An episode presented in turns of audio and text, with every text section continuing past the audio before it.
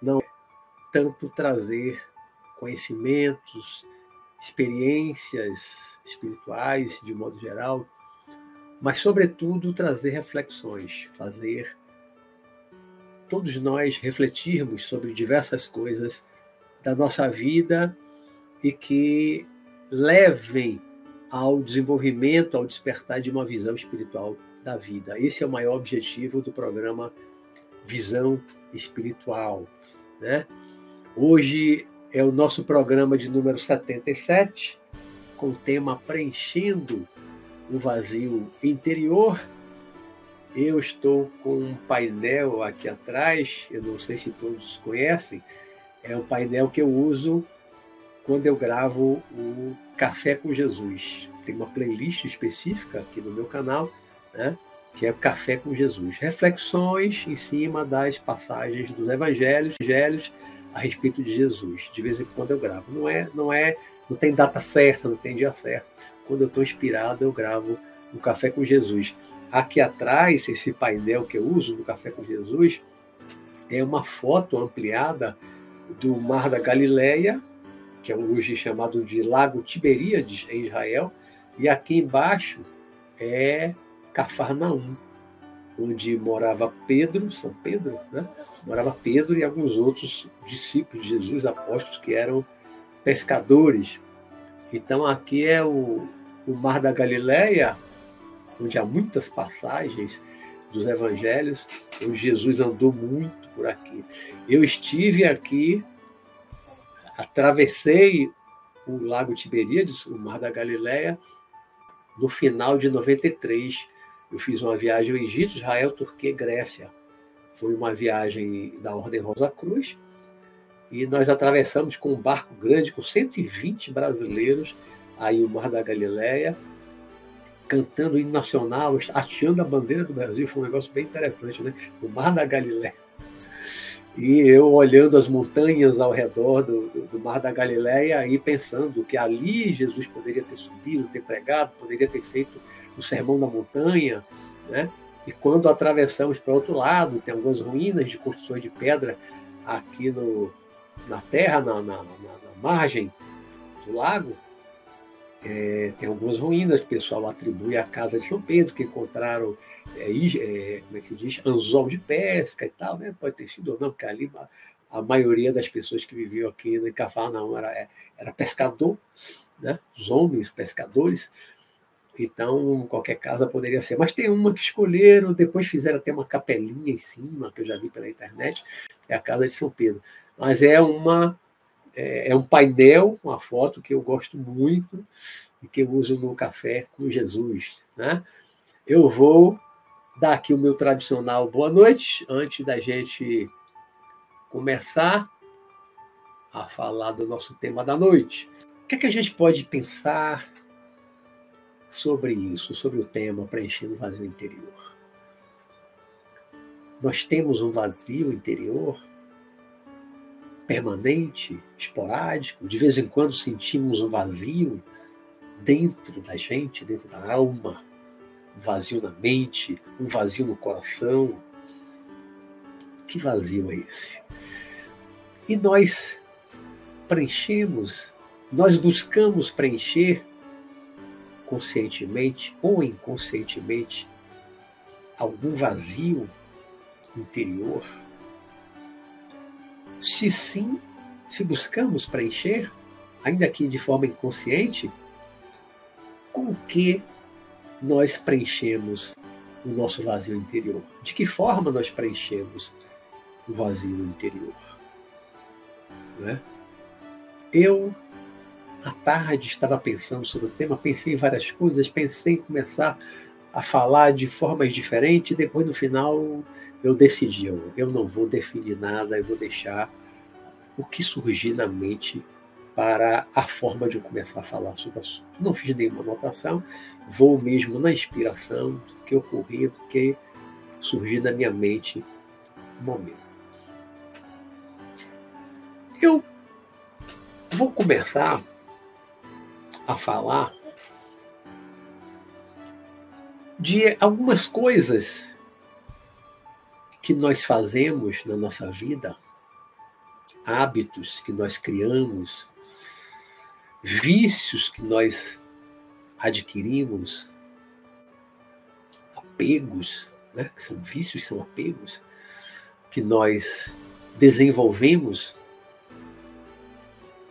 de coisas que nós usamos, gostamos, nos apegamos e que muitas vezes servem para preencher algum vazio dentro de nós. Por isso o vazio interior, como eu coloquei no título, né? preenchendo o vazio interior. Que coisas são mais conhecidas que nós usamos, que nós nos apegamos, que nós nos viciamos e que preenchem, algumas vezes, certos vazios que nós temos dentro da alma. Vamos colocar os mais conhecidos. Comida. Quantas vezes nós sentimos um vazio, uma, sentimos falta de alguma coisa? Às vezes ansiedade, que não sabemos nem qual é a causa, qual é a origem da ansiedade, medo. Mas eu encaro mais como um vazio mesmo, que muitas vezes surge dentro de nós, dentro da alma, e que nós procuramos, na maioria das vezes, talvez de forma inconsciente, preencher um vazio interno, interior, com a comida.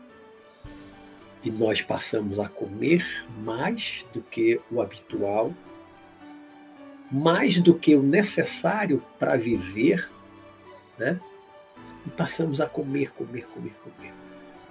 E muitas vezes, nessa utilização da comida, do alimento, como uma compensação de um vazio, de algo que está faltando dentro de nós, nós comemos, comemos, comemos, comemos tanto que engordamos bastante. Às vezes nos tornamos obesos, algumas vezes atingimos a chamada obesidade mórbida, que é uma obesidade muito grande, um sobrepeso muito grande, né? Que acaba se tornando uma doença e que traz doenças como doenças cardiovasculares, doenças cardíacas, entupimento das artérias, dependendo do que a gente come, coma, não é? É, pressão alta, hipertensão, problemas nas articulações, no joelho e, e vários outros problemas com a obesidade que muitas vezes surgem sem a gente sentir.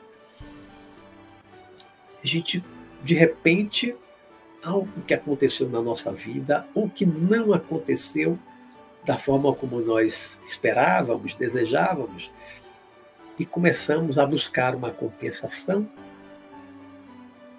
para preencher de alguma forma com uma coisa que é material, pelo corpo físico, não é pela boca, e que a gente vai absorvendo comida, comida, comida, comida, vai ficando obeso, né? vai aumentando muito o peso, sem se dar conta, sem perceber, sem controle, não consegue controlar e não tem consciência de que o alimento está sendo usado como uma forma de compensação e para preencher um certo vazio que há dentro de nós, dentro da alma.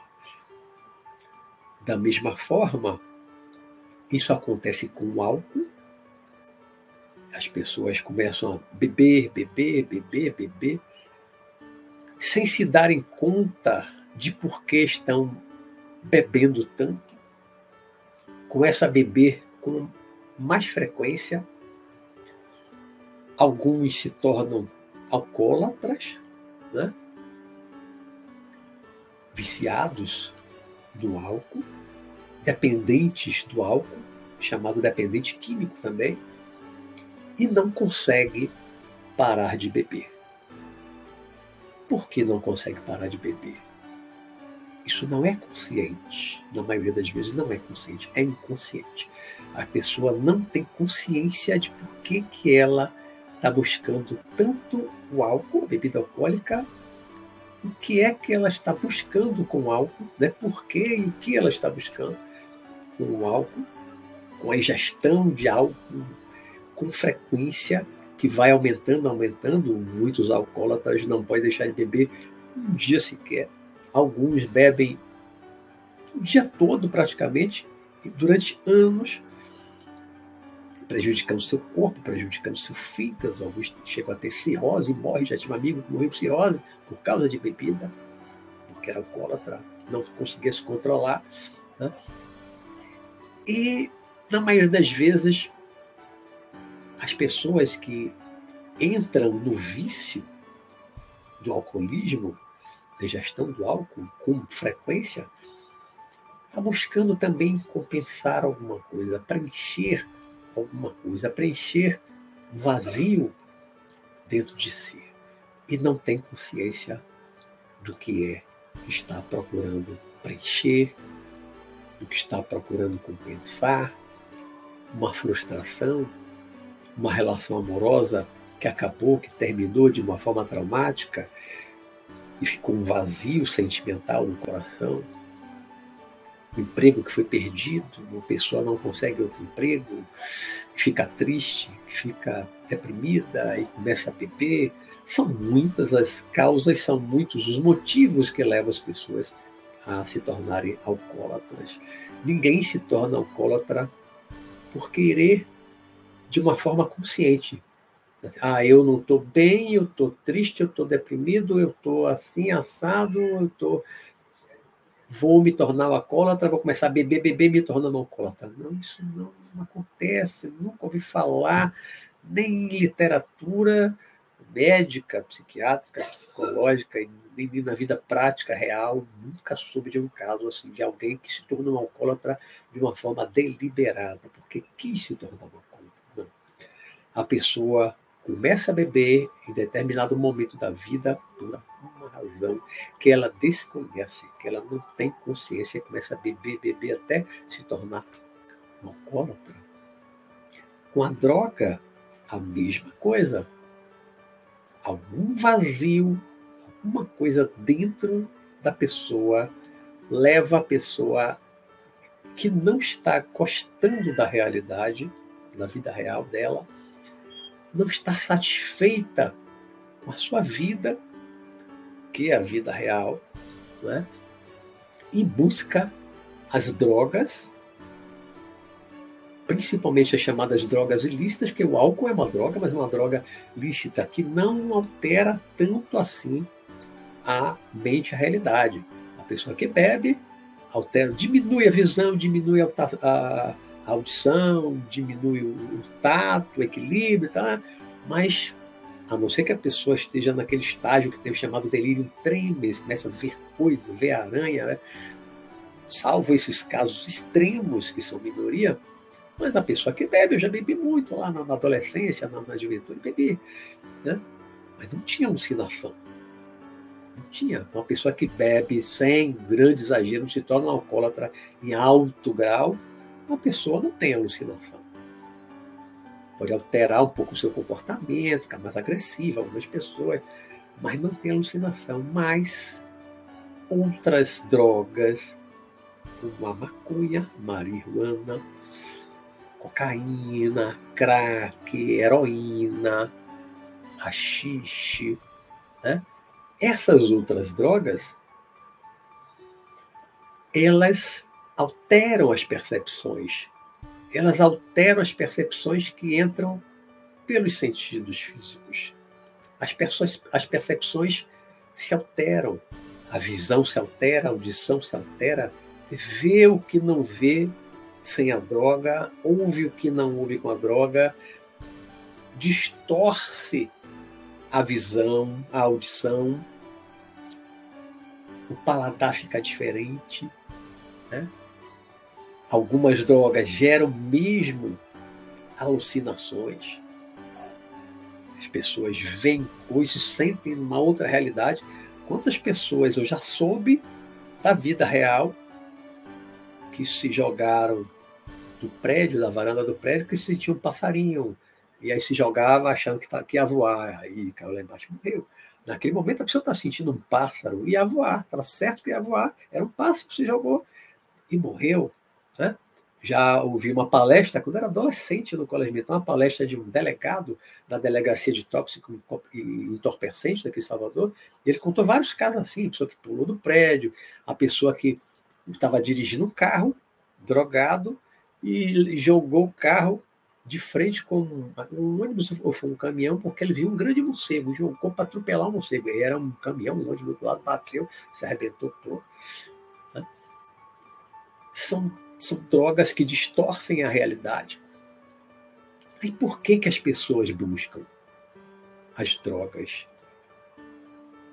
E depois que buscam, gostam e vão querer mais e mais e mais e mais, vem o apego que é vício, o apego é o vício, né? fica viciada, dependente químico também, né? da droga. E eu acho até que mais do que dependente químico, um dependente psicológico, uma dependência psicológica, emocional, do efeito da droga. Talvez não seja nem tanto químico. A maconha, até onde sei, não causa uma dependência química. Pode fumar maconha amanhã não fumo mais. Então, não, não, não, não tem tanto problema outras drogas mais pesadas têm uma dependência química mais forte, tem que ter um tratamento. Mas uma maconha, não, não tem uma dependência química, mas tem uma dependência psíquica, psicológica. A pessoa se torna dependente para ela ficar bem, para ela ficar numa boa, como se diz, né? Para ficar numa boa, para ficar bem, ficar em paz. Tem que estar naquele estado alterado de consciência, porque a mente muda com a utilização dessas drogas, a mente, naquele momento a mente muda, depois volta ao normal. Mas enquanto a pessoa está sob o efeito da, dessas substâncias químicas, a mente da pessoa muda, o pensamento muda, percepções mudam. Né? E aí a pessoa se apega a isso, se apega ao efeito da maneira como ela vê diferente o mundo, como ela ouve diferente o mundo, como ela, como ela sente diferente as coisas.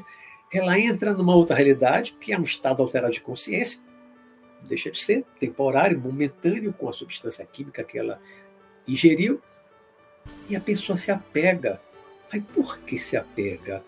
A uma outra realidade, uma realidade que não é a sua realidade normal quando não está usando a droga?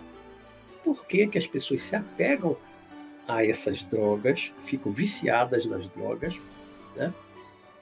precisam entrar e vivenciar temporariamente, umas horas, uma outra realidade. Por quê? Para colocar de uma forma muito simples, muito simplista mesmo, assumo, simplista. Né?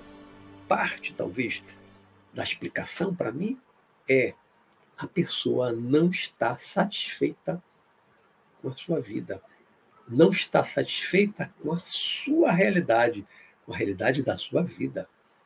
Então ela usa a droga como uma ponte para uma outra realidade, para fugir da realidade que não lhe agrada, que não está lhe agradando, e ela usa uma droga para atingir uma outra realidade, ainda que temporariamente. Mas quando fica viciada, tem gente que tem que cheirar cocaína todo dia, tem gente que tem que fumar a pedra do crack, como lá na Cracolândia, em São Paulo, um problemão que a gente está vendo pela televisão, está acompanhando, tem que fumar todo dia.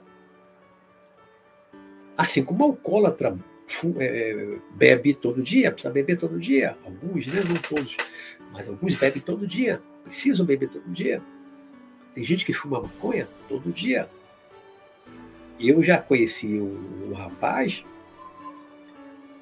foi conhecido meu, não era um amigo meu, amigo de um amigo meu, que ele, quando era vinte e poucos anos, ele estava fumando maconha, fumando maconha com muita frequência, aí chegou um ponto que ele fumava maconha todos os dias. Todo dia ele fumava maconha, de manhã cedo, antes do café da maconha. Quando o efeito da maconha ia diminuindo, diminuindo, diminuindo, ele acendia um cigarro e fumava. Isso o dia todo. Levou um ano fumando maconha assim. Ou seja, um efeito ininterrupto da maconha no corpo e na mente. Depois de um ano, ele um dia chegou para o meu amigo, que era meu amigo mesmo, e ele disse: Fulano, eu não lembro mais como eu era há um ano atrás. Um ano ele vivendo de uma forma diferente, com pensamento alterado, naquele estado alterado de consciência, com as percepções modificadas, depois de um ano que se acostumou com aquelas outras percepções, ele não lembrava mais como ele era antes, um ano antes. Que estrago que a maconha fez na vida desse rapaz. Que estrago. Né? Já conheci uma também, que se acabou jovem, era uma, uma, uma jovem linda, assim, de capa de revista, de cinema, linda, linda, linda, linda. Conheci ela, ela bem jovem, né? Na minha adolescência, ela era um pouquinho mais velha do que eu, era, era realmente uma mulher linda, se tornou viciada em cocaína, não sei se heroína, outras coisas também, e levou anos fumando, ela emagreceu, secou, secou, os seios desapareceram, ficou uma lombriga, seca, feia. Nunca mais ela voltou ao normal. Não conseguiu trabalhar, se formar, até hoje depende da família, vive trancada dentro de casa, não sai de casa, tem medo de tudo, tem medo de botar a cara na calçada, na frente da casa. Que estrago que a droga fez na vida dessa mulher. Era uma jovem linda, promissora, estudava, entrou no mundo da droga, se acabou. Ai, por que que ela entrou? O que é que ela estava buscando? O que ela buscou quando ela buscou a droga? Né? Às vezes até a pessoa vai por curiosidade, experimenta uma vez, tá, não gostei, tá. Mas quando a pessoa está com um vazio interior, está com um vazio dentro da alma e não compreende que vazio é esse, a pessoa corre um grande risco, um sério risco, de entrar em contato, de experimentar uma droga às vezes começa com uma mais leve, como a maconha, e depois quer algo mais pesado. Lá da minha adolescência falava, é, os delegados falavam, a maconha é a porta de entrada para droga pesada. Muitas vezes é mesmo, porque a maconha é leve, é fraca, comparado a cocaína, uma heroína. Né? O pessoal tomava pico na veia, no braço, na testa, na batata da perna, como o delegado relatava na, na palestra, né, na minha adolescência. E até hoje. Então, comida, álcool, droga, sexo também. Né? A pessoa entra numa vida translocada de busca do sexo, sexo pelo sexo, sem sentimento, sem amor, sem afeto, também para preencher algum vazio. Então, nós humanos buscamos preencher um vazio que nós não sabemos o que é, de várias formas, com comida, com álcool, com droga, com sexo, de várias formas. E é preciso que a gente é, comece a realmente pensar.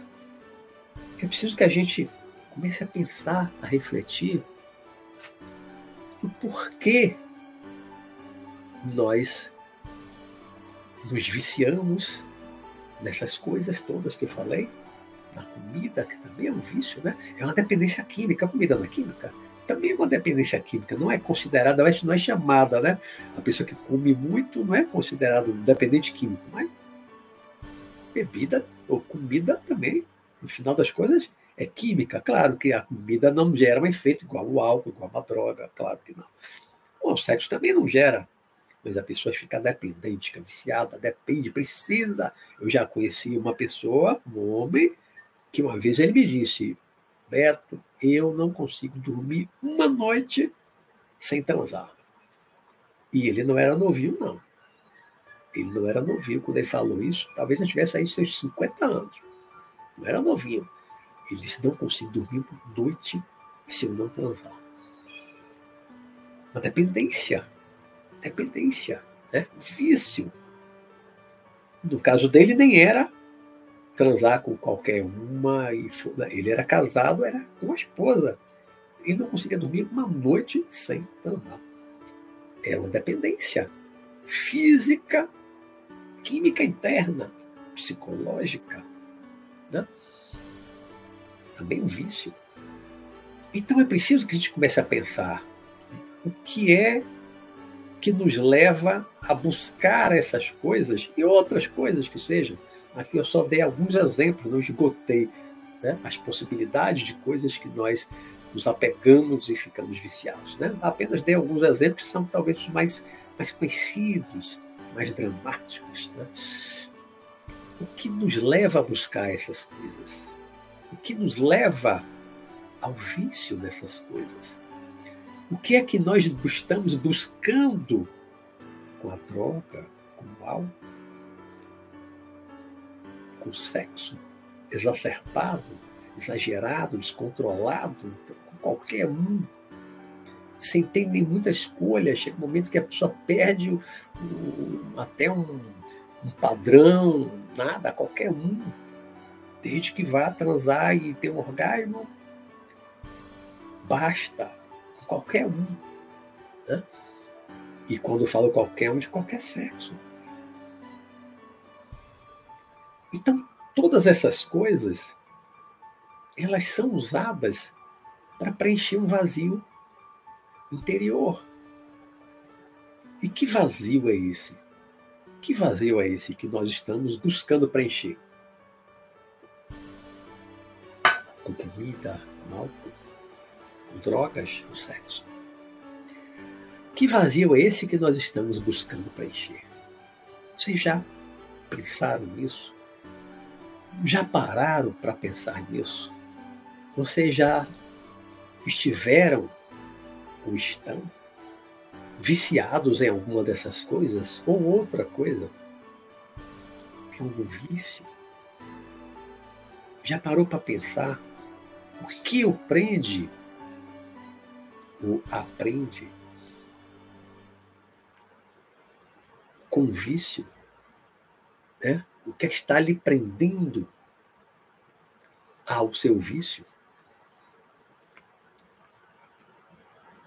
Você está tentando conscientemente ou não tem consciência da razão, do porquê está buscando essas coisas externas são todas coisas externas, né? O álcool vem de fora, você vai ingerir, a droga vem de fora, você vai ingerir. O álcool é tem que ter um contato físico com outra pessoa, mas também tem o vício da masturbação, que é um sexo pessoal, individual, solitário, que não precisa de outra pessoa. Também é um vício a masturbação. Né? Não estou dizendo aqui que se masturbar é errado, que isso nem é pecado, não, nada disso. Eu falo da coisa exacerbada, exagerada, de que a pessoa não consegue parar.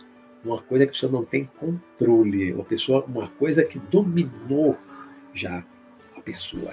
Então, é um vício, é um dependente daquele tipo de prazer. O que, é que você está buscando? Qual é o seu vazio? O que está levando você a buscar essas coisas e por que você não consegue sair do vício. Enquanto nós não nos dermos conta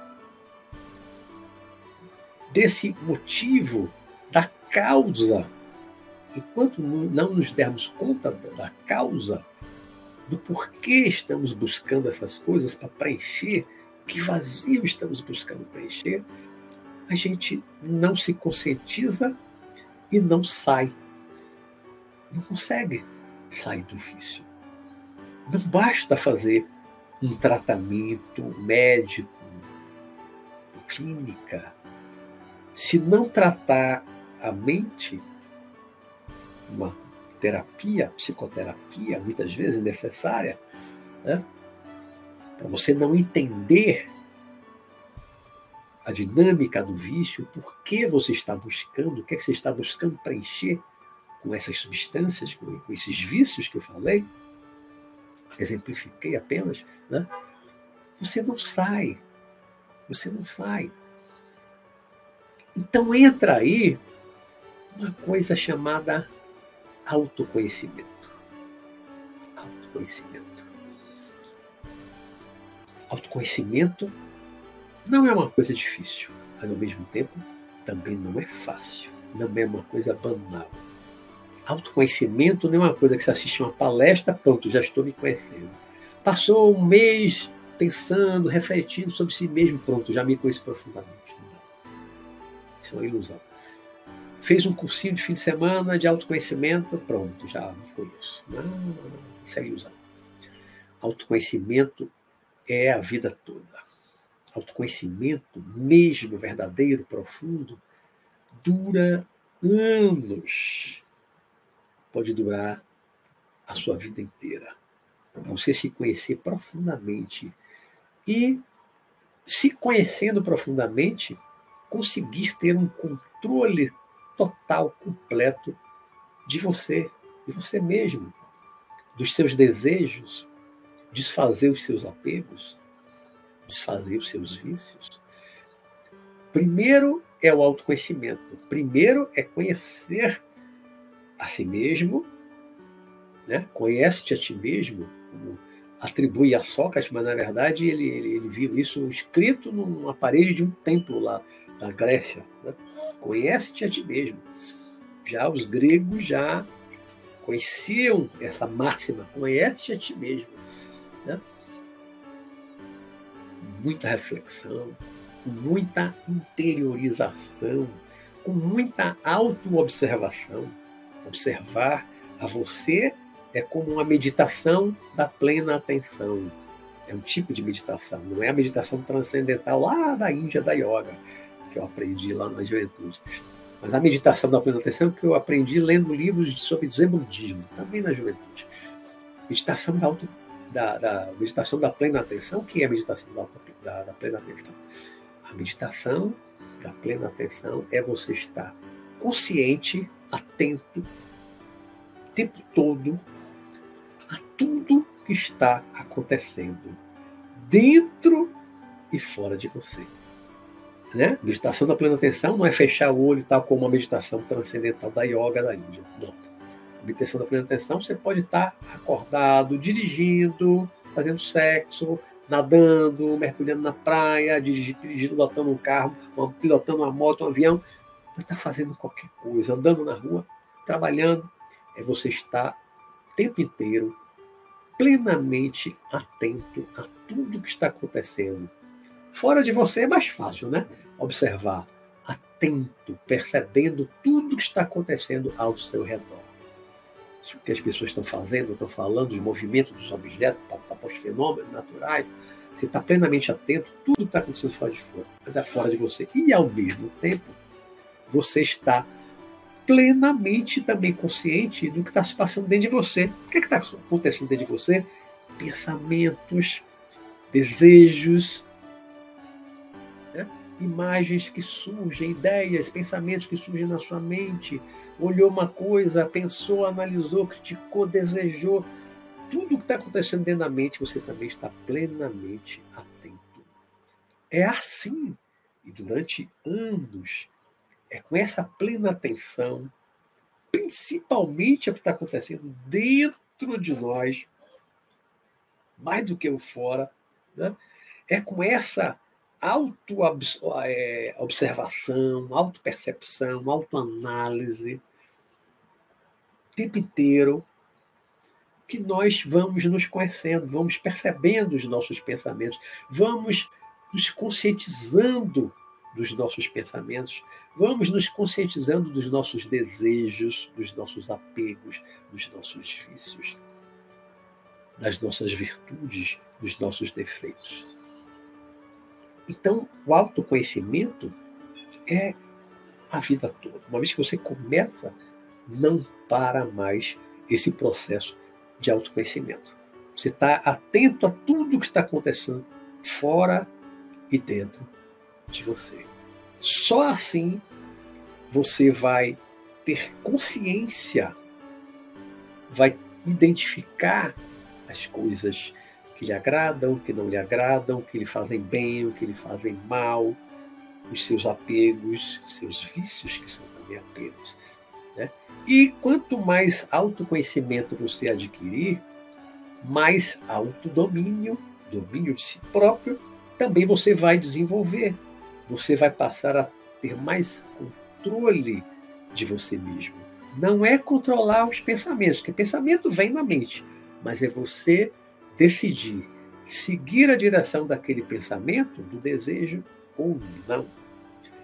Vem um pensamento lá doido, deslocado, desequilibrado, mas vem uma ideia que pode ser sua pode ser de outro, pode ser de um espírito, de uma alma desencarnada, que pode estar sugerindo para você. Acontece, acontece. Nós somos espiritualistas, nós acreditamos na vida após a morte, nos espíritos, na influência espiritual, não acreditamos nisso? Acreditamos, né? Então, muitas vezes, pensamentos que vêm à nossa mente não são originalmente nossos, são pensamentos de outros, os mortos, os desencarnados. Alguns são bons, mas alguns são maus. Alguns querem o nosso bem, mas outros querem o nosso mal, querem a nossa ruína, sugerem ideias, pensamentos. Se você tem um autoconhecimento, você está alerta, está atento ao que está acontecendo dentro de você, os pensamentos que vêm à sua mente, você pode impedir que aquele pensamento se fortaleça e vá para a prática. Você pode impedir. Se você desenvolve o autocontrole, que é fruto do autoconhecimento, né? o autodomínio, fruto do autoconhecimento, você pode controlar e não dar vazão a certos desejos, a certos pensamentos que vão se transformar em ação, em prática. Você pode controlar. Fica só na ideia. Vem uma ideia, não, fazer isso não. Vem um pensamento, faça isso. Não, não vem assim uma voz, faça isso. Vem uma ideia, o espírito vai dizer, faça isso. Não. Vem uma ideia, você capta uma ideia, que muitas vezes você pensa que aquela ideia é sua. Vem um pensamento à sua mente, você acha que aquele pensamento é seu. Às vezes é, às vezes não é. Seja seu ou não, seja de outros, né? esteja atento, esteja consciente. Veja, critique é autocrítica. Critique aquele pensamento que está surgindo na sua mente, não importa qual é a origem, qual a fonte, se é seu ou se é externa, a fonte externa, né? Mas analise, critique. Veja se aquele, aquela ideia que vem de você fazer alguma coisa, se aquilo vai ser bom para você, se aquilo vai prejudicar alguém. Porque aí você pode bloquear, não vou fazer. Mentalmente, não faz. Vem uma ideia, não, não vou fazer. Né? Como se alguém estivesse dizendo, faça isso. Não é assim. Vem uma ideia, não faça. Não vá atrás. Dissolva aquele pensamento. Vem um pensamento, deixa ele passar. Não dê força ao pensamento. Né? O autoconhecimento funciona assim. O autoconhecimento funciona assim. É a atenção plena que está acontecendo dentro e fora. Então, se nós desenvolvemos esse autoconhecimento, nós realizamos essa, essa meditação da, da plena atenção, estar plenamente atento a tudo que está acontecendo dentro e fora de nós o tempo todo, nós vamos identificar mais facilmente os vazios que existem dentro de nós, na nossa alma. Os vazios. Vazios em relação ao que fazer na vida, do que estudar, que profissão seguir, e você está perdido, não sabe o que é da vida, está no vazio, vazio de ideias, não sabe o que fazer, vazio de sentimento. E não consegue amar ninguém, e acha que ninguém ama você, e acha que você não é capaz de amar, que você não merece ser amado, e às vezes você cai num vazio de sentimento, e aí não quer mais se envolver sentimentalmente com ninguém. Se fecha, fecha o coração e não quer mais estar aberto para nenhum envolvimento amoroso. Você caiu num vazio interior. Um vazio existencial. Algumas pessoas caem também no vazio existencial. Chegam no momento da vida que se questionam: o que eu estou fazendo aqui? Qual a razão da minha vida? A minha vida não tem sentido. Algumas pessoas se deprimem assim, algumas pessoas cometem suicídio assim, caem num vazio existencial, não conseguem mais viver dentro da sua realidade e dentro da realidade da sociedade na qual ele está inserido, onde ele vive, a pessoa não se acha mais encaixado naquela sociedade na família, no trabalho, na escola, a pessoa cai no vazio existencial, acha que a vida não tem sentido, porque ela não descobriu um sentido para a vida, as coisas que ela queria fazer não deram certo, por alguma razão, não vou aqui discutir, né? às vezes não dá certo, a pessoa tenta ser empresário, tenta, tenta, várias tentativas e não dá certo tenta estudar, tenta estudar, papai não consegue, não consegue estudar, não consegue avançar no estudo, não consegue se formar. Tem uma profissão, trabalha, trabalha, trabalha, mas não consegue deslanchar na profissão, não consegue ganhar dinheiro, se sustentar, sustentar a família. São tantas as coisas, né? Uma relação amorosa. A pessoa se esforça para que dê certo, mas por alguma razão não deu certo. As duas pessoas envolvidas naquela relação não combinaram, não deu certo. E muitas vezes a pessoa cai no vazio, se sente vazia.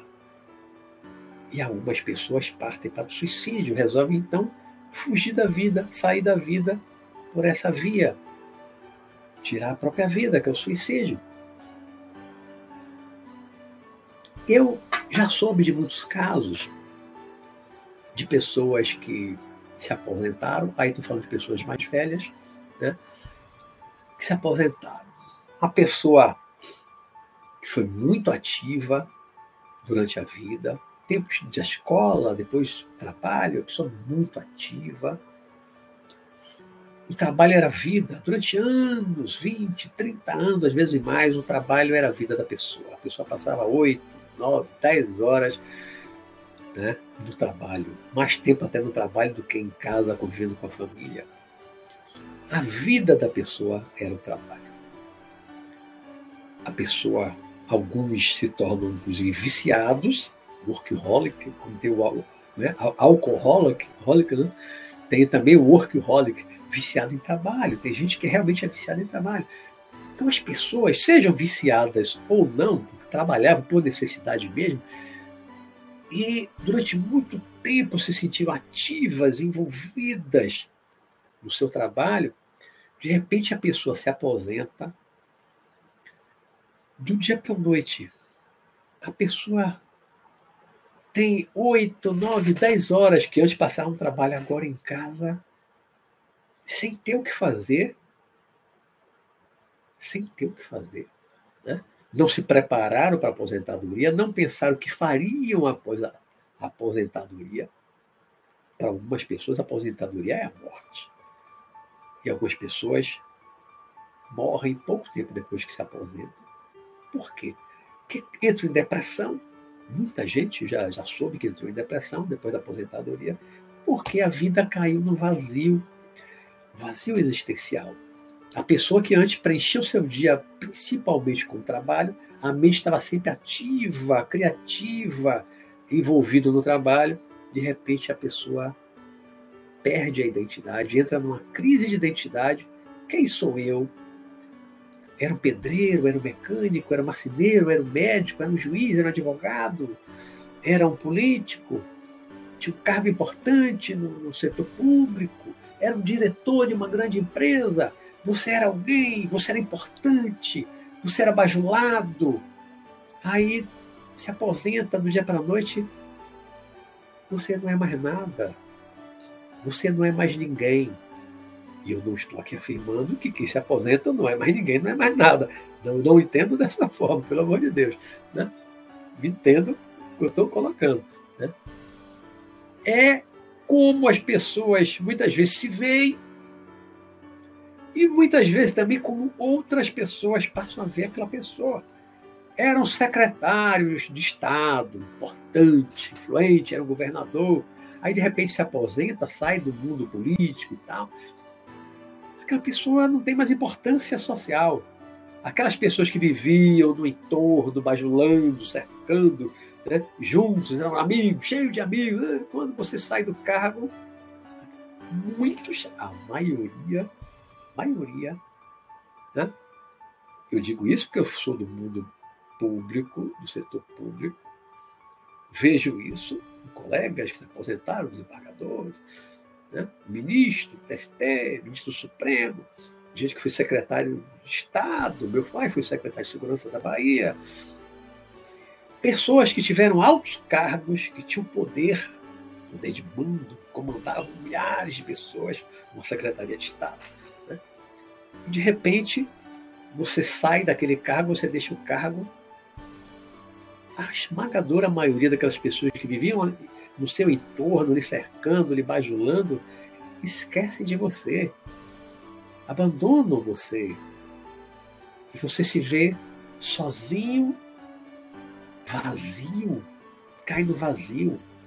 Não só você se sente muitas vezes inútil, agora eu não sirvo mais para nada. Eu era importante para as pessoas, agora eu não tenho mais importância nenhuma, ninguém mais me dá valor.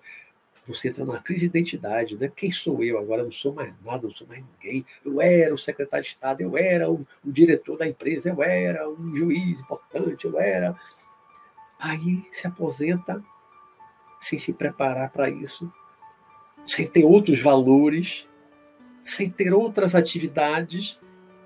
Aí você cai no vazio existencial de achar que você não é nada, você não é ninguém.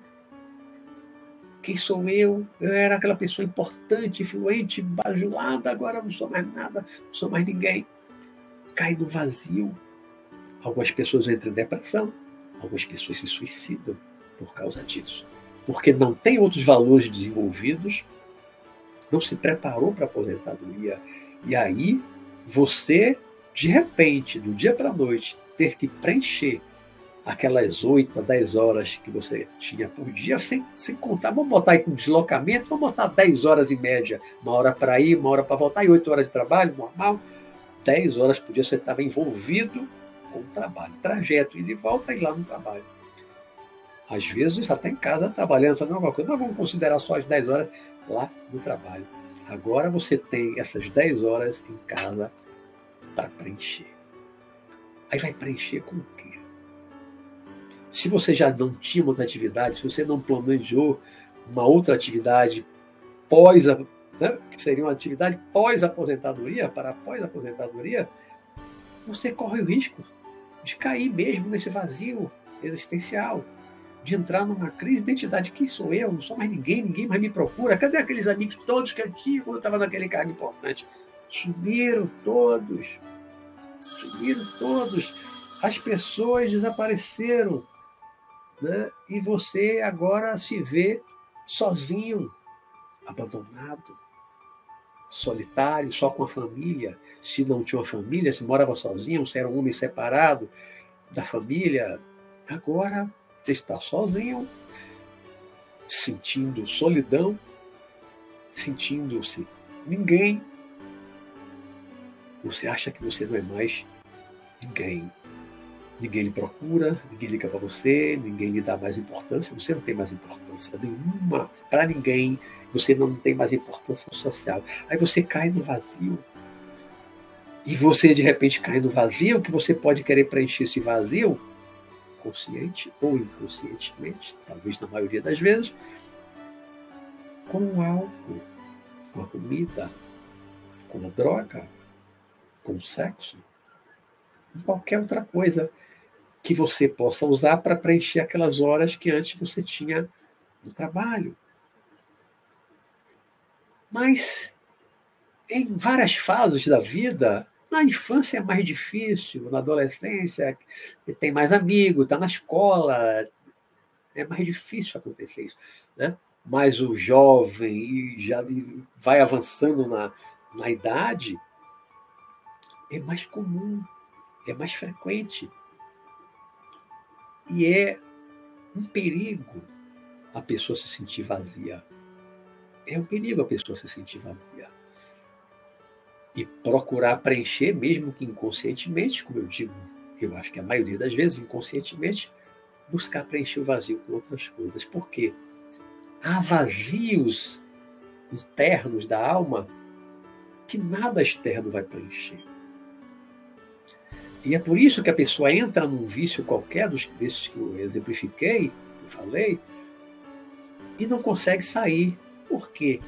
Porque ela está usando comida, o álcool, a droga, o sexo, para preencher o vazio que ela nem conhece, que ela não se dá conta, que ela não tem consciência. Né?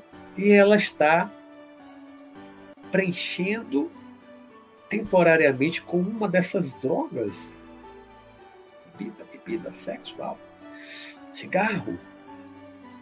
A pessoa pode estar preenchendo, ela acha que está preenchendo né? Ou ela não pensa, não tem consciência que está preenchendo, mas ela está, de um certo modo, preenchendo pelo menos um pouco aquele vazio. Há pessoas que, quando largam o vício, voltam a se sentir vazias. Aí, muitas vezes, por isso, elas procuram de novo aquele objeto do seu vício. Porque ela procurou antes, ainda que conscientemente, porque tinha um vazio interior quando ela deixa a droga que estava tapando aquele buraco, aquele vazio interior, ela cai de novo no vazio. Se ela não vai entender aquele vazio, ou não substituir aquele vazio por outra coisa, não preencher aquele vazio com alguma outra coisa, ela corre o risco de voltar para o vício de novo, para o alcoolismo, para a droga. Volta tudo. Então a gente tem que refletir muito sobre esse vazio interior. E uma coisa interessante também que eu estava pensando é o seguinte: a meditação, que não é para todo mundo. Nem todo mundo entende, nem todo mundo consegue, nem todo mundo tem paciência para meditação. A meditação, mesmo como eu estudei e pratiquei, a meditação que é, vem da yoga, é do ramo da yoga, né, é do sistema yoga lá da Índia, Myanmar. A yoga, a meditação hoje misturou, muita gente mistura a meditação com um monte de coisa. Tem música para meditação, não sei o que para meditação. Não é a meditação transcendental que eu aprendi da Índia antiga. Né?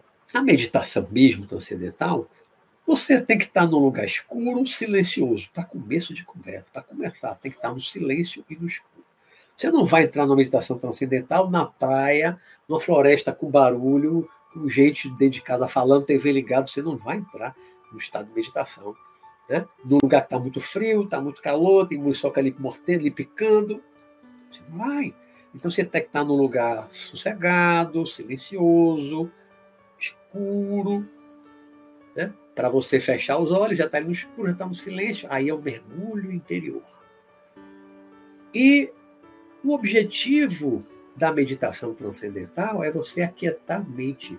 É você, inicialmente, vai levar um tempo, você vai deixar os pensamentos fluírem naturalmente, vão surgir, vão embora, vão surgir, vão embora. Isso você só acompanha, não lutar contra os pensamentos, não lutar contra os pensamentos.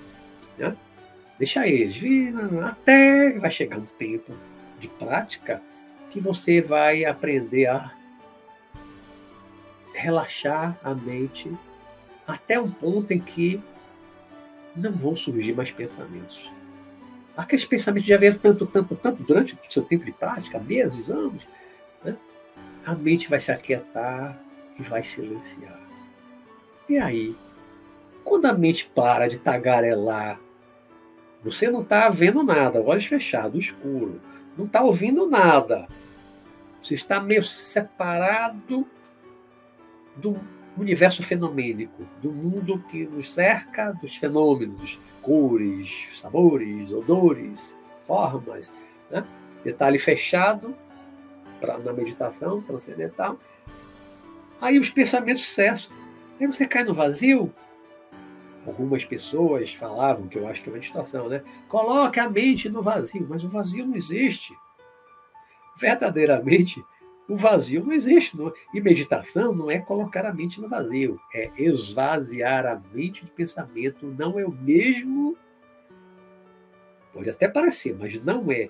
Esvaziar a mente, né, para não pensar, não é o mesmo colocar a mente no vazio. Por quê? Quando você entra no samadhi, que é o objetivo maior da meditação transcendental lá da Índia, o objetivo era esse, atingir o samadhi né? Parar de pensar é impossível? Não, não é impossível. Requer muita prática, ser uma vida inteira de prática. Os yogis é anos e anos de prática para atingir o samadhi. Né? Mas quando os pensamentos cessam, é o vazio, é o nada? Não, não existe nada, não existe vazio. Quando você entra no estado do samadhi, é, pelo contrário, é um todo, é uma consciência plena. Ali existe uma consciência, não é uma, uma consciência individualizada, um eu, um ego, pensando eu, olha, eu, eu parei de pensar, agora eu estou me sentindo assim. Não, o samadhi, esse eu se reúne com todo. Poderia dizer com eu inferior, com eu superior, com todo, com a consciência cósmica absoluta, com o absoluto, o parabrahma. Né? E você, nesse estado, é, entra no estado de plenitude, você se sente pleno, você se sente um todo, você se sente eterno, fora do tempo, da dimensão do tempo, é uma dimensão atemporal. Não tem limite de espaço, você é infinito, você é o infinito daquele estado do samadhi. Então ali não há vazio. Esvaziar a mente não é entrar no vazio, é entrar na plenitude do ser da consciência cósmica absoluta. Né? Então é preciso que a gente reflita muito, reflita muito, faça muita meditação da plena atenção, plenamente atento o tempo inteiro, tudo que acontece dentro e fora de nós, autoconhecimento, para chegar a ter um autodomínio crescente, cada vez maior o autoconhecimento e autodomínio. Quanto mais você se conhece, mais você pode dominar a si mesmo, você pode dominar suas emoções, pode se acalmar, pode ficar mais sereno, pode ficar zen, oh, pode ficar zen. Sim, é possível. Isso não é fantasia, isso é uma possibilidade. Né? Com o autoconhecimento, com o autocontrole, com o autodomínio, você vai ficando cada vez mais sereno, serenidade. Na juventude, quando frequentava o centro espírita, a gente falava brincando, serenidade. É tipo aquela coisa da yoga, né? Serenidade.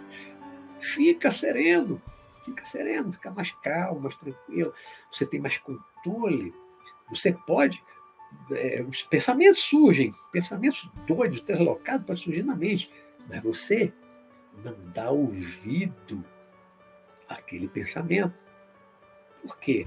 Você está mais consciente de que você é um espírito em evolução, que você está aqui aprendendo. Você começa a ter mais consciência do que você é, do porquê você está aqui na Terra, vivendo aqui agora, encarnado nesse corpo, nessa família, nesse país, nesse planeta. Quando você se conscientiza da realidade, do porquê você está aqui, por que você sente dor, por que você tem sofrimento, mas também tem prazer, né? Quando você começa a desenvolver mais uma visão espiritual da vida, a sua vida é mais plena. Quanto mais nós desenvolvemos uma visão espiritual da vida, mais nós nos sentimos plenos, mais nos sentimos realizados na vida. Não caímos mais no vazio, no vazio existencial, E aí não vamos mais buscar, consciente ou inconscientemente, nenhum tipo de droga, nada externo para preencher o nosso vazio, porque nós estaremos nos sentindo plenos, plenos, plenos de conhecimento, com mais sabedoria, sabendo que nós somos parte do todo, parte de Deus, né? Estamos aqui evoluindo temporariamente na matéria, daqui a pouco vamos partir, voltar para o mundo espiritual, que é nosso mundo original. Quando nós nos conscientizamos de tudo isso, tendo uma, uma visão espiritual da vida cada vez maior, por isso o meu programa se chama Visão Espiritual, que eu sempre digo, né? O objetivo deste programa é desenvolver, despertar uma visão espiritual da vida. Esse despertar de uma visão espiritual da vida, ele nos faz nos sentir mais plenos, mais realizados. Não sentimos mais vazio. Você parou de trabalhar, se aposentou com a idade, você vai descobrir alguma coisa para você fazer, alguma coisa que você goste, diferente do que, fazer, do que você fez durante 20, 25, 30, 40 anos. Ou saiu daquele trabalho, não vai mais trabalhar com isso agora, vai despertar, ou vai descobrir outras capacidades, outros dons, outras aptidões, e também vai realizar outras coisas, vai trabalhar em prol dos outros, se envolver num, trabalho social, num trabalho espiritual, um trabalho espiritual, em alguma casa religiosa, espírita, mística, esotérica, seja lá o que for, né? Fazer o bem aos outros, trabalhar para os outros, aquelas horas que você consumia no seu trabalho, que agora você vai ter livre, você pode ocupar. Não é buscar nada disso para preencher um vazio, é diferente. Pelo contrário, quando você se sente pleno, você se sente uma alma consciente de estar aqui no mundo temporariamente, e você agora está livre daquele trabalho que era o seu ganha-pão, agora você tem a sua aposentadoria. E se você não precisar trabalhar, claro, a gente se aposenta e continua precisando ter um ganho extra, porque a aposentadoria, a renda é muito menor do que era antes na ativa, né? Muita gente precisa continuar trabalhando. Mas se você continuar trabalhando, mas trabalha menos do que antes, ou se você não precisar trabalhar, tem tantas coisas que você antes não tinha tempo para fazer que agora pode fazer. E não é para preencher nenhum vazio. Por exemplo, ler. Eu não, não tinha tempo de ler, gosta de ler, não tinha tempo de ler, agora vai ter mais tempo de ler. O mundo tem milhões de títulos de livros para ler. Então, só uma das coisas, praticar um esporte, caminhar. Vai trabalhar em prol dos outros, vai fazer alguma coisa, vai ensinar alguém a fazer alguma coisa. São tantas as possibilidades que nós podemos fazer depois da aposentadoria. Tantas as possibilidades. Então, o que a gente tem que fazer é descobrir a si mesmo. Num trabalho de mergulho interior, de autoconhecimento, autodomínio, é descobrir as nossas capacidades, nossas aptidões, nossos dons, né? encontrar a realização no saber, no conhecimento, no estudo, não mais daquela coisa da escola que vai levar o seu trabalho, que é vai ser o ganha-pão. Agora, mais não, agora é um conhecimento daquilo que lhe interessa. Daquilo. Agora você vai estudar só o que lhe interessa, que você realmente gosta. Na escola, nós somos obrigados a estudar um monte de coisa que gente não gosta. Coisas que muitas vezes não vamos usar nunca na vida prática, na é verdade. Quem usa na vida prática trigonometria, só para dar um exemplo. Né? E tantas outras coisas que a gente estuda, na matemática, na física, naquilo, moles, não sei o que, usa na vida prática, não só. Quem é físico, quem é químico, a maioria não usa.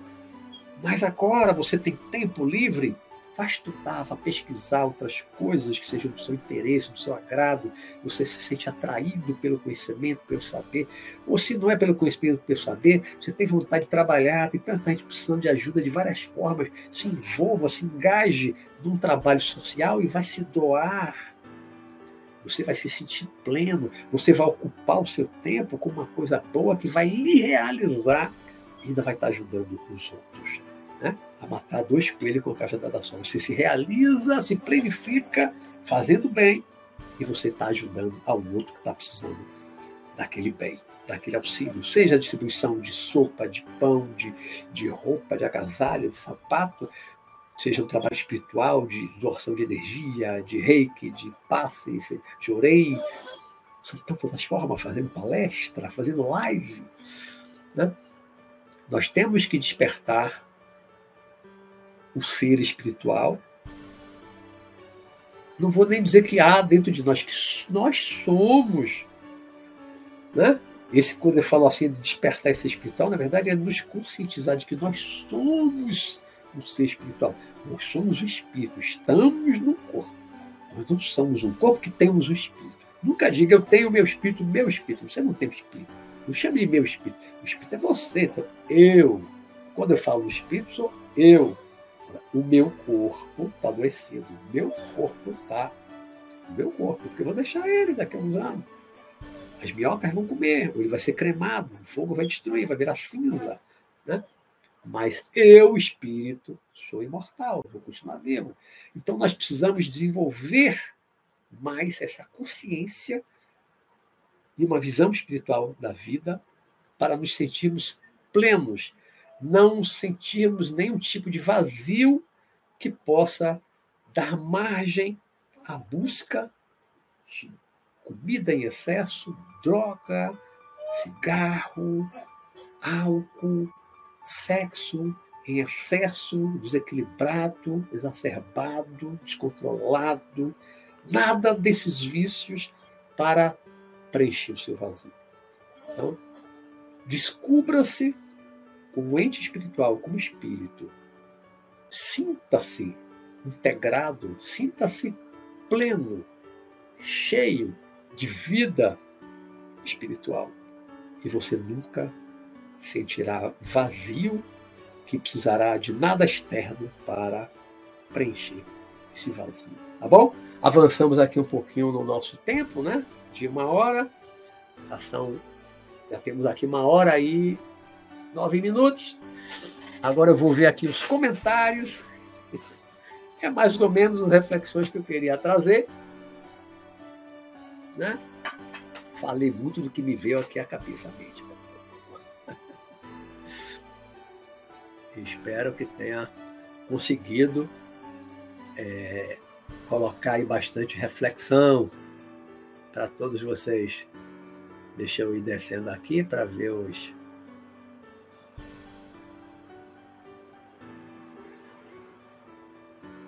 Boa noite a quem for chegando depois, né? Valdeci, Thiago Rodrigues. Rebeca Desirê, primeiro comentário. O despertar espiritual me, me ajudou a administrar o meu vazio existencial. É isso, é por aí, né, Rebeca? É por aí. Esse despertar espiritual lhe preenche, lhe planifica. Você não tem mais vazio existencial, né, Rebeca? Todo excesso esconde uma falta. É isso. A frase mais famosa do momento. Exatamente. Todo excesso esconde uma falta. Vazio. Está faltando alguma coisa dentro de nós e vamos buscar preencher com as coisas, como eu falei, né? sexo, droga, comida, álcool. Né? Boa noite, Verinha.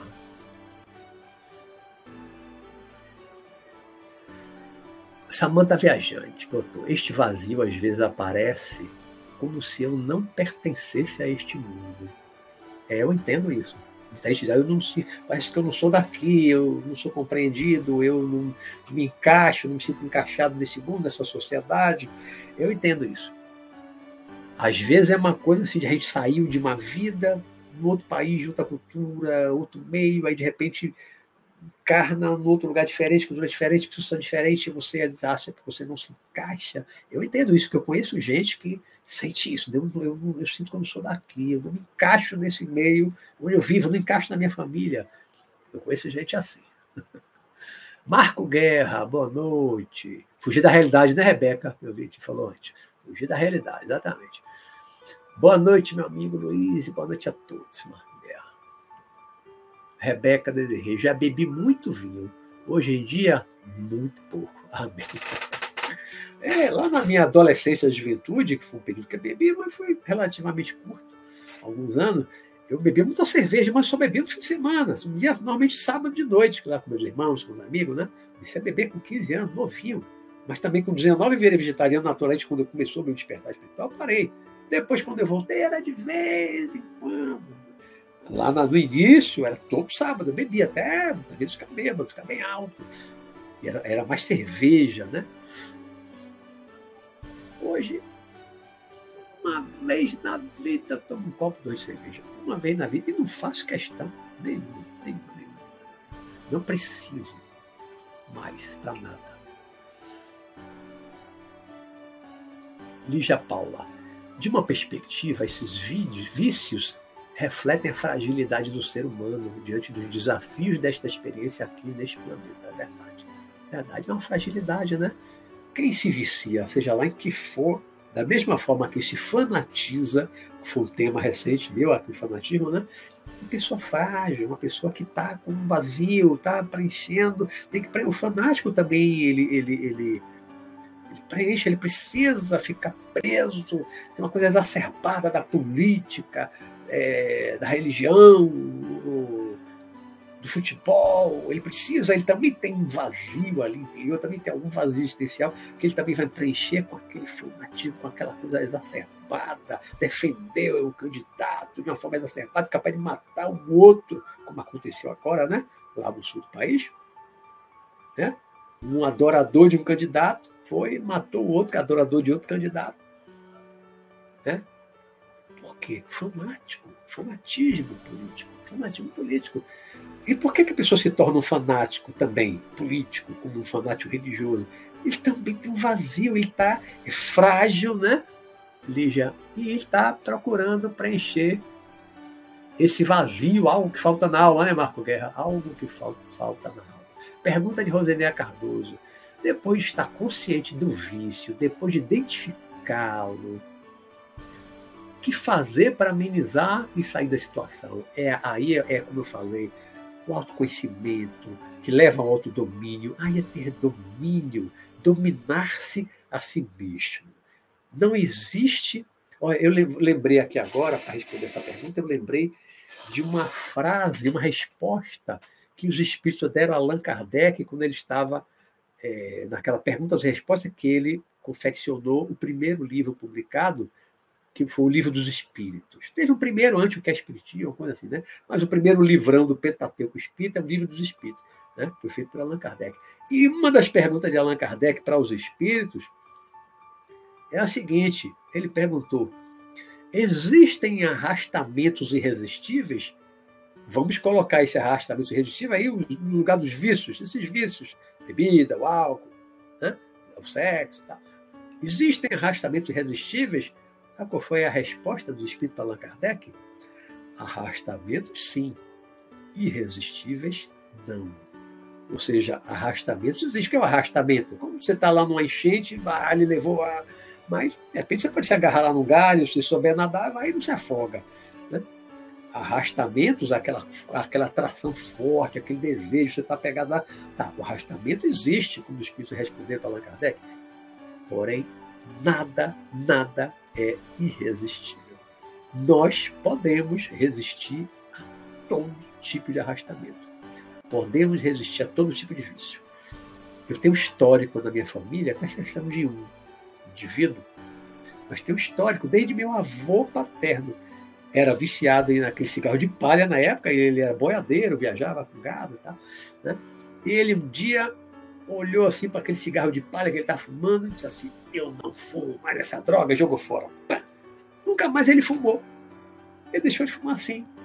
Não foi para a clínica, não fez tratamento, não botou nicotina no braço, nada. Assim, não fumo mais essa droga. Pá, jogou fora e parou. Meu pai também fumou muito na juventude. Parou assim, não fumar, acabou. Pum, minha mãe também fumou muito na época da vida, parou sem fazer tratamento. Tenho vários irmãos também que fumaram muito e pararam. Né? Mas também conheço várias pessoas, tem pessoas na minha família que tem gente que não deixou de fumar até hoje, tem outros que deixaram. Tem gente que fez tratamentos e não deixaram. Né? É a força de vontade. É você desenvolver a sua força interior Força de vontade que é colocar força na vontade. Força de vontade.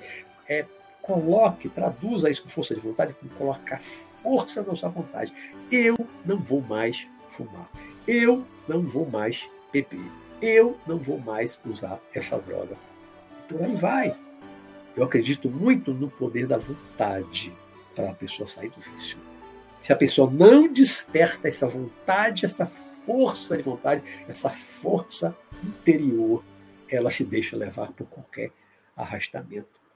E nem tratamento muitas vezes não realiza. A gente faz tratamento, conversa com psicólogo, psiquiatra, passa meses internado numa clínica, né, para alcoólatras e tal, para viciado em droga, aí depois sai e depois de um tempo volta para droga. Não desenvolveu a força interior, essa força de vontade, não colocou força na vontade de parar, de deixar o vício, né? e aí ela volta. Então eu acredito muito na força interior. Força interior. Firme, firmeza. Vera Lúcia, Verinha, botou: existe, existem inúmeras situações, as quais penso, podem nos levar a sentir o vazio interior. Alguns deles seria a ausência de propósito na vida, a falta de objetivo. É, a pessoa cai no vazio existencial. Esse é um vazio existencial, né? Que, eu vou fazer da minha vida? O que, eu estou fazendo aqui? Eu não sei o que eu vou fazer da vida, eu não sei o que eu vou estudar, não sei o que eu vou trabalhar. Isso é um vazio existencial. A pessoa tem que procurar se encontrar. Se encontrar, encontrar alguma coisa que a motive, né? que tenha vontade de fazer aqui. Você gosta de quê? alguma coisa você deve gostar. Difícil imaginar uma pessoa que não gosta de nada. Alguma coisa a pessoa há de gostar.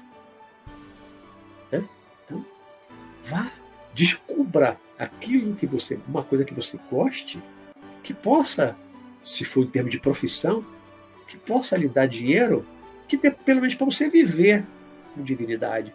Vá fazer, gosta de vender picolé na praia. Pô, se der para você viver vendendo picolé na praia, tem gente que vive. Vai vender picolé na praia. Pode só um exemplo, pode qualquer coisa. Né?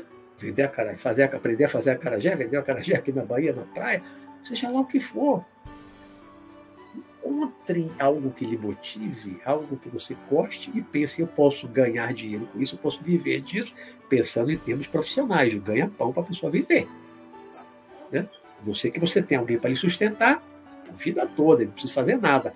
Isso é um perigo, porque aí mesmo é que você cai no vazio, se sente inútil, não trabalha, não estuda, não faz nada, sustentado, aí que você pode cair mesmo no vazio, né? A minha vida não tem sentido, eu nem trabalho, não estudo, não faço nada. Como é que eu preencho as minhas horas no estado de vigília durante o dia? Aí que a pessoa cai no vazio existencial, minha vida não vale a pena, começa a pensar em se matar. É um perigo, né?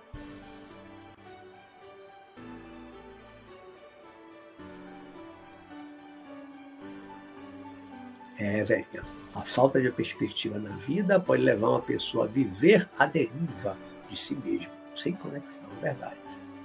Começar pela conexão consigo mesmo, conexão com Deus, conexão com a natureza, conexão com as outras pessoas, com os outros seres vivos do planeta. Né? Lígia Paula, hoje fico vigiando muito meus pensamentos, como é difícil controlar.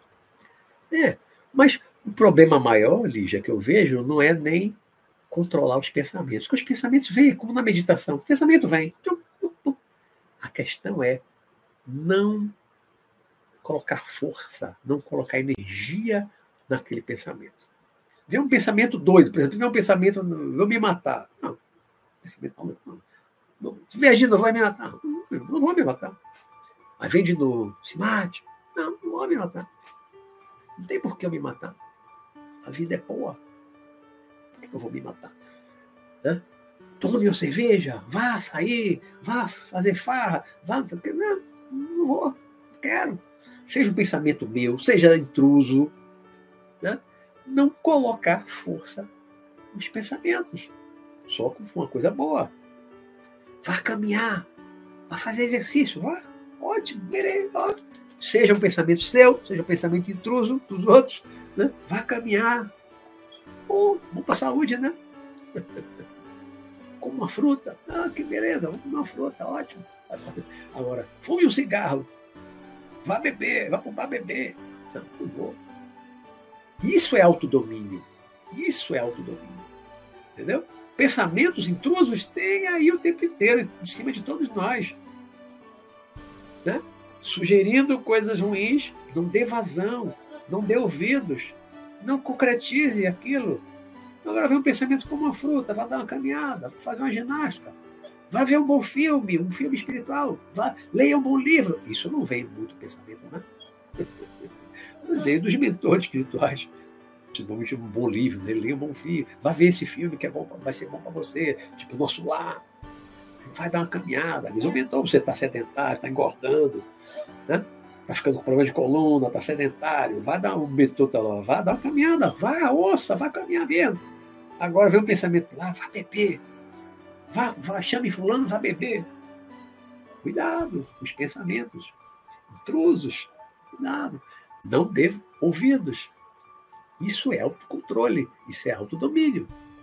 Né? É assim que a gente controla. Não é controlar o pensamento que surge, é, mas é você filtrar e decidir. Você vai dar força e você vai concretizar aquele pensamento que surgiu na sua mente. Não importa qual a fonte dele, a origem. Né?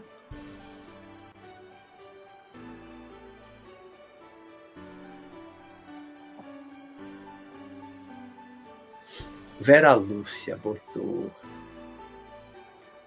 Dainer, Dainer Dir, um autor de autoajuda, ensina que a partir do momento em que recebemos um pensamento negativo, a não tentar desviar dele.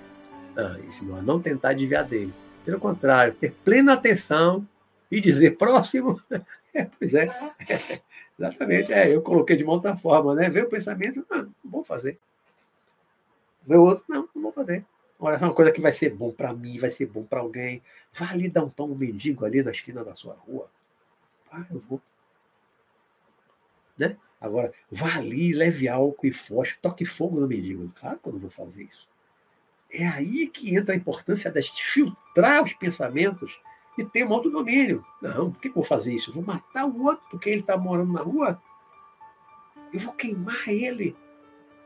E tem gente que vai, né? Mas porque já tem uma perversidade dentro de si, já tem um vazio interior, então vai dar vazão a isso. Vai lá, vai tocar fogo no mendigo. Né? Como aqueles lá em Brasília que mataram o índio Galdinho, não lembro? Esse eu lembro do nome, né? De vez em quando mata, mata uma pessoa que está vivendo na rua, sabe-se lá a razão da pessoa estar tá vivendo na rua, perdeu o emprego, perdeu a casa, perdeu a família. Né? Tem que ter compaixão Agora, se vier um pensamento, vá lá, dá um, um prato de comida, vá levar uma, uma, uma quentinha para aquela família que está ali na rua. Isso é um pensamento bom, né? Porque um ser das trevas não vai sugerir isso para você. Ele vai sugerir, é, vai lá e toque fogo. Né? Mas é alguém, faça, aqui, faça um prato e leve um prato lá para aquela família. Isso é um pensamento bom. Aí você pode dar ouvido. É a gente saber filtrar, ter uma visão crítica. Né? ter uma consciência crítica que só dá vazão àquilo que vai ser bom para mim ou para os outros. Isso vai, é ruim para mim, é ruim para os outros, não vou fazer. Aquela máxima, faça aos outros só aquilo que você gostaria que fizesse a você. Vê um pensamento, que eu vou fazer, que não, eu não gostaria que fizesse comigo, então por que, que eu vou fazer com os outros? Não dê ouvido. É assim que a gente controla. É assim que a gente controla o efeito do pensamento. A gente não impede que o pensamento venha à mente, não impede. E com o tempo, os pensamentos nem virão mais. Hoje, ninguém, nenhum espírito, vai aqui sugerir: fume um cigarro, fume um cigarro. Tem um cigarro, tem fumaça de cigarro. Tem cigarro. Né? Ah, ah, ah. Beber, vai, vai tomar cachaça. Não, não, não ressoa. Só você tem que encontrar alguma coisa que ainda ressoe dentro de mim para ele tentar me influenciar. Mas coisas que eu já me libertei há muito tempo, que eu não tenho mais apego, não tenho mais vontade nenhuma, não vai perder tempo. Beba, beba, beba. Não vai, não funciona. Fume, fume. Não, tome droga. Não vai ressoar mim. Né? Aí é que entra o autoconhecimento, o autodomínio. Né? O autoconhecimento é super importante.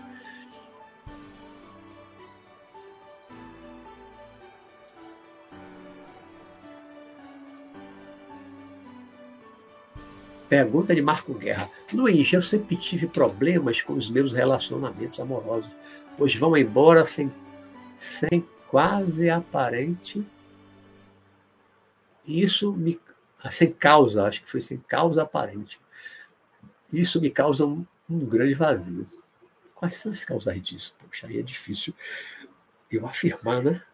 Aí eu não posso dizer se está em você, se está nas outras pessoas, se tem aí um karma, um resgate kármico relacionado a isso. Isso aí é muito pessoal, muito individual, né? Aí eu não tenho condição de dizer qual é o seu caso. Aí, né, Marcos? Infelizmente eu não tenho como responder isso assim de uma forma mais concreta, né? Aí é você se autoanalisar, se autocriticar, pensar o que, é que aconteceu, o que, é que acontece, o que, é que não deu certo, por que não deu certo.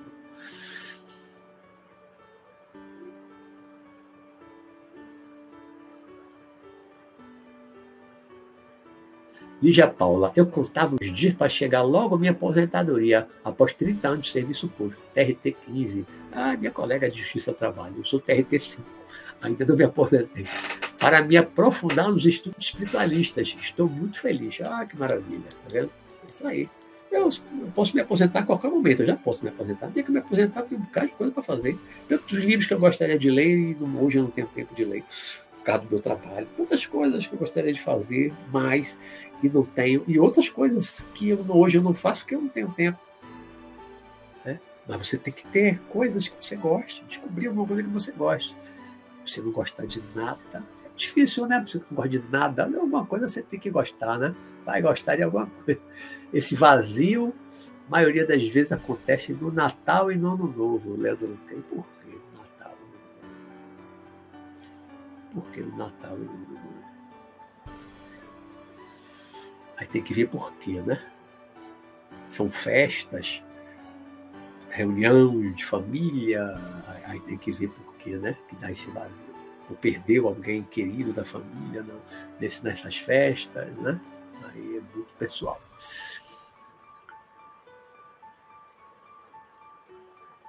Pergunta de Vera Lúcia. Professor, a espiritualidade, quando bem desenvolvida, pode ajudar a evitar o vazio interior? Já falei sobre isso, né, Verinha? Pode sim, e muito. Como ajudar.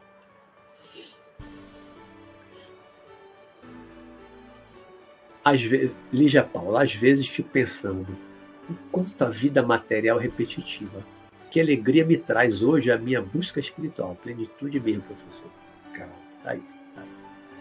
Também me, me realiza muito, me planifica muito o conhecimento espiritual, né? realizar um trabalho como esse aqui, que eu estou realizando né, com o programa. Rebeca Desirê, acho lindo quando pessoas retomam os estudos na terceira idade.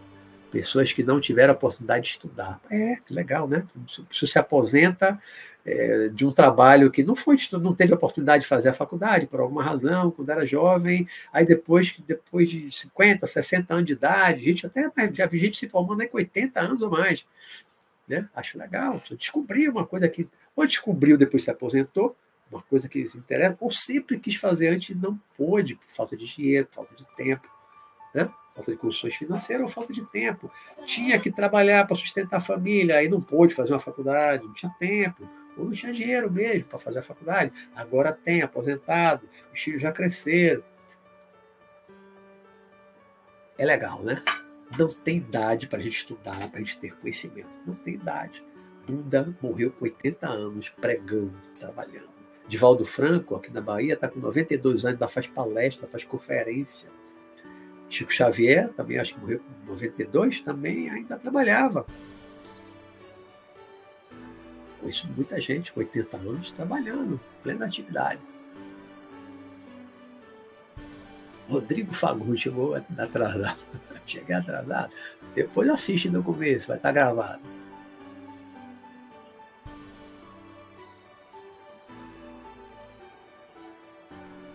Valeu, Verinha. Deu universo também aí chegou tarde. Rebeca Desirê, tem gente viciada em comprar muito. Ah, tem, tem, tem mesmo, né? E depois sofre porque não tem como pagar as contas. Aí, quando você tem dinheiro, gasta, gasta, gasta, né? ou é pródigo, gasta, gasta, dá dinheiro, mas depois fica sem dinheiro. Mas quando você gasta e você tem dinheiro para gastar, pô, já é um vício, mas você não está prejudicando ninguém. Os comerciantes vão adorar, né? Você gastar seu dinheiro na relógio. Mas se você tem dinheiro, agora você tem esse consumismo descontrolado, porque aí é um vício, é um desequilíbrio. Um desequilíbrio, né? A pessoa comprar, comprar, comprar, comprar. Tem três cartões de crédito, eu já vi. Uma vez eu vi a pessoa, Aí eu ganho dois mil reais, tenho três cartões de crédito. Aí vem a fatura, quatro mil reais. Pô, você ganha dois mil reais por mês e a fatura vem quatro mil, tem três cartões. Para que tem três cartões de crédito? Não controla. É, aí é melhor não ter nenhum. Né? Quem não tem esse tipo de controle, é melhor não ter cartão de crédito. O cartão de crédito tem que saber usar, porque não é o seu dinheiro. Você está usando dinheiro do banco, do administrador do cartão de crédito, você vai ter que pagar. Vai para o nome para o SPC, para o Serasa, né? fica endividado, vai ter que pagar, vai ser executado, vai ter bem penhorado. Então, é um desajuste, né? É um desajuste. Né, Rebeca?